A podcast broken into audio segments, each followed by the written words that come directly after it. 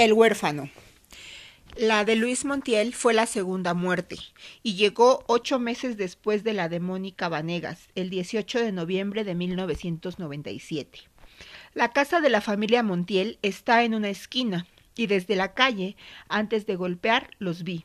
Emilio y Juana, los abuelos de Luis, miraban por la ventana.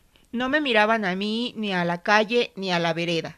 Miraban por la ventana como quien ha visto algo que jamás hubiera querido ver y no habían hecho otra cosa que mirar por la ventana, salvo leves interrupciones para el llanto y las compras desde el día de la muerte de su nieto.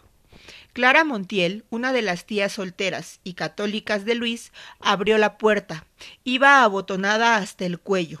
La casa estaba helada, con las ventanas abiertas. La gente recibe muy bien a la madre, bendito sea Dios, dijo.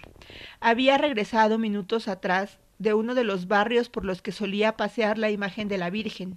Era maestra, jubilada, y alguna vez había sentido el impulso de casarse y tener hijos, pero se había consagrado a Dios, sin ser monja, y vivía en esa casa con sus padres y su hermana Teresa, enfermera del Hospital Distrital Las Heras. La Virgen hace tanta falta en estos tiempos en los que está todo mal, decía Clara, mientras estrujaba la tela de su falda gris. Luis nunca había vivido más que ahí, con sus abuelos, sus tías y su madre soltera, poniendo la sangre joven en un hogar donde se agitaban edades más bien altas. Todo iba bien hasta que cuando Luis cumplió diez años, su madre de treinta y cinco murió en un accidente de tránsito y él quedó sin padre ni madre en ese nido de abuelos y tías solteras. Diez añitos tenía él, sí. Fue difícil, decía Clara sentada en el borde de un sofá. Para mis padres fue muy difícil aceptar la muerte de su hija. Yo vivía abocada a mi tarea en la escuela, vivía trabajando, con el material didáctico para los chicos y después a la parroquia, o sea que tenía poco tiempo para estar con Luis pobre, y el lugar de una madre no podía suplirlo.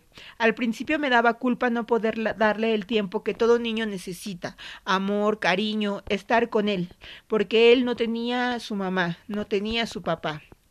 ¿Y vos lo veías bien? Sí, pero es terrible darle todos los gustos, porque económicamente estaba bien, tenía de todo, pero lo material no es lo importante, lo material lo tenía. Por eso digo que a lo mejor no es bueno darles todo, porque la Virgen en sus mensajes dice que las confiterías nunca van a encontrar a su hijo Jesús. ¿En las confiterías? Sí, en los bares. A los quince años a pesar de los esfuerzos en contra de su tía Clara, Luis había empezado a salir de noche. En ese entonces, las únicas opciones nocturnas eran Eclipse, una cruza mestiza de bailanta y disco, y la bailanta que llevaba el nombre de Gigante. De los dos lugares se contaban historias de golpes, de borrachos, de, de cocidos a cuchillo, Estaban también los bares, Bronco, Mister, Benamí, pero nada de eso cuadraba al ánimo católico de Ciara, que vivía aterrada cada vez que el sobrino volvía tarde. Mi hermana me decía, no lo puedes tener en una cajita de cristal, porque el mundo es distinto, tiene que ir preparándose. Pero yo, con mis ideas religiosas, lo veía mal que anduviera de noche. ¿Qué podía encontrar en la noche? Era tan lindo. Era un picaflor. Vivían las chicas llamándolo por teléfono. Lamentablemente, en su tercer año del colegio ya se empezó a alejar del Señor. No quería ir a misa. Antes yo le hacía participar de las tareas parroquiales. Evento que había, Luisito iba. Después ya no quería ir. Empezó a salir y no estaba protegido. ¿En qué sentido no estaba protegido? No llevaba su cruz. Yo se la ponía y él se la sacaba porque sus compañeros se reían. Al no estar protegido, el maligno le ha trabajado la mentecita. Es el maligno el que se los lleva. Y pasaron tantos casos acá que no sabemos qué pasó. Puede ser una secta que te arranca la mente de los niños, porque fueron uno tras otro, uno tras otro. Dicen que una chica que se suicidó en el dormitorio había dejado los nombres de todos los que les iba a pasar lo mismo. En la lista la vio alguien no, Es que nadie sabe nada, nadie vino a hacer nada, ni nadie intervenía, nadie investigó, nadie preguntó nada. Cuando murió él, ocho años después de mi hermana, lo primero que pensé fue, Dios mío, ¿por qué me castigaste así? Pero después le pedí perdón porque no es castigo. No hay que reprocharle nada a Dios, hay que creer en el destino. Dios no castiga. Vos vas haciendo tu camino y está el camino bueno y el malo. Pero cuando falleció mi sobrino quedé vacía totalmente. Hice un retiro en el monasterio de los Toldos, en Buenos Aires, con el padre Marmeto, Mamerto Menapace. Y yo le preguntaba al padre Mamerto, ¿por qué? ¿Por qué? Y él me decía que no hay explicaciones, que nadie sabe por qué.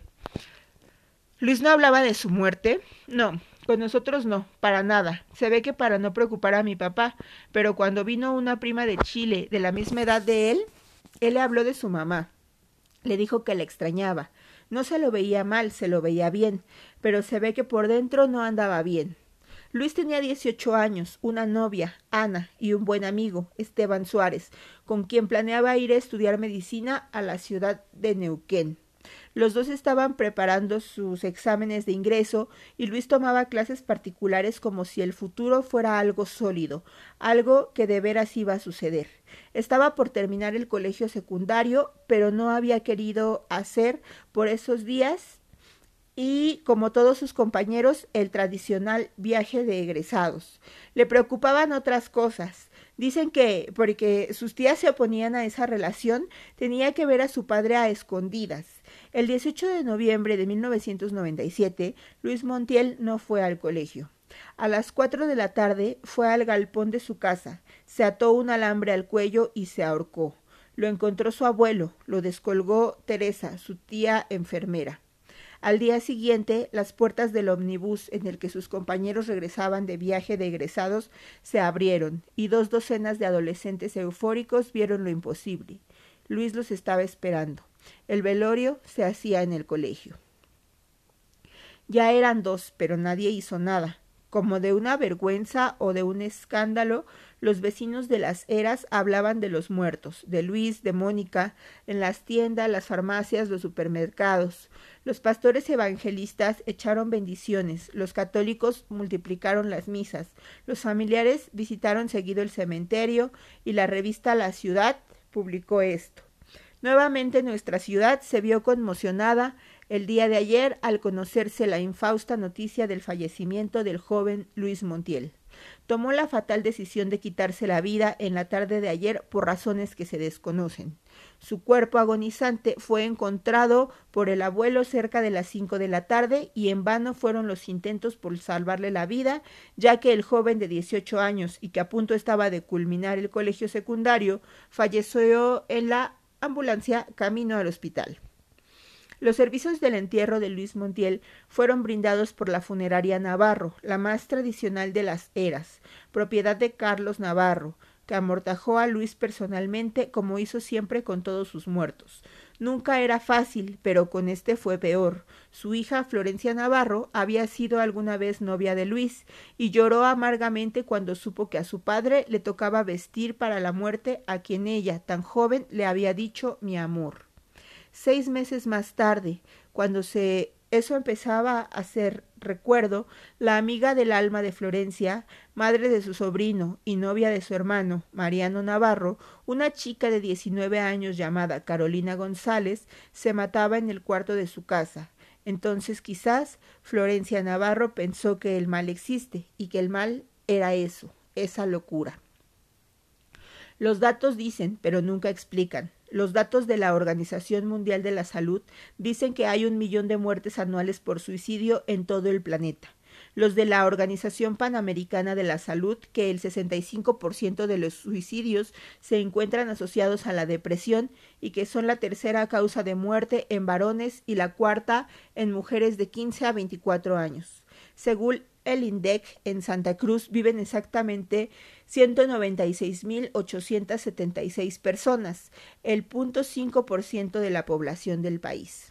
Los últimos datos de la Asociación Argentina de Prevención del Suicidio, elaborados en base a las estadísticas vitales del año 2002 del Ministerio de Salud de la Nación, aseguran que Santa Cruz es la tercera provincia con la tasa más alta de suicidios de la Argentina, con una tasa general de 8.38 por 100.000, después de La Pampa, 15.22 por 100.000 y Chubut, 15.18. La tasa de defunciones por suicidio correspondiente a Santa Cruz para el año 2002 es de un 14.70 por 100.000 pero Las Heras es una ciudad acostumbrada a no contar con datos propios. En diciembre de 1999, un informe interno del área de asistencia social del Departamento de Seguridad Social y Trabajo de la Municipalidad de Las Heras aseguraba que no había ningún tipo de estadística sobre población y entonces nadie sabía cuántos nacían y morían, cuántos se alimentaban y cuántos no, cuántos ganaban, cuánto y cuánto dejaban de ganar los, todos los otros. De modo que ese mismo año se organizó un censo de salud, población y vivienda que arrojó las siguientes conclusiones válidas para el periodo 2000-2001. Eran 8.382 habitantes, 4.837 de ellos mayores de 18 años. El 30% de las mujeres se embarazaban antes de cumplir los 18, sin novio a la vista. 380 personas con trabajo ganaban menos de 250 pesos por mes, 520 entre 250 y 350 y 1622 ganaban más de 350 pesos. De los 4.837 mayores de 18 años, había 2.315 desocupados, 380 subocupados y 2.142 personas con trabajo el 25% estaba sin empleo. Solo 614 personas tenían el secundario completo y 222 el terciario. El 89% del pueblo vivía de la industria del petróleo y 1.200 personas eran habitantes transitorios. Nadie preguntó, ni entonces ni nunca, por los suicidios.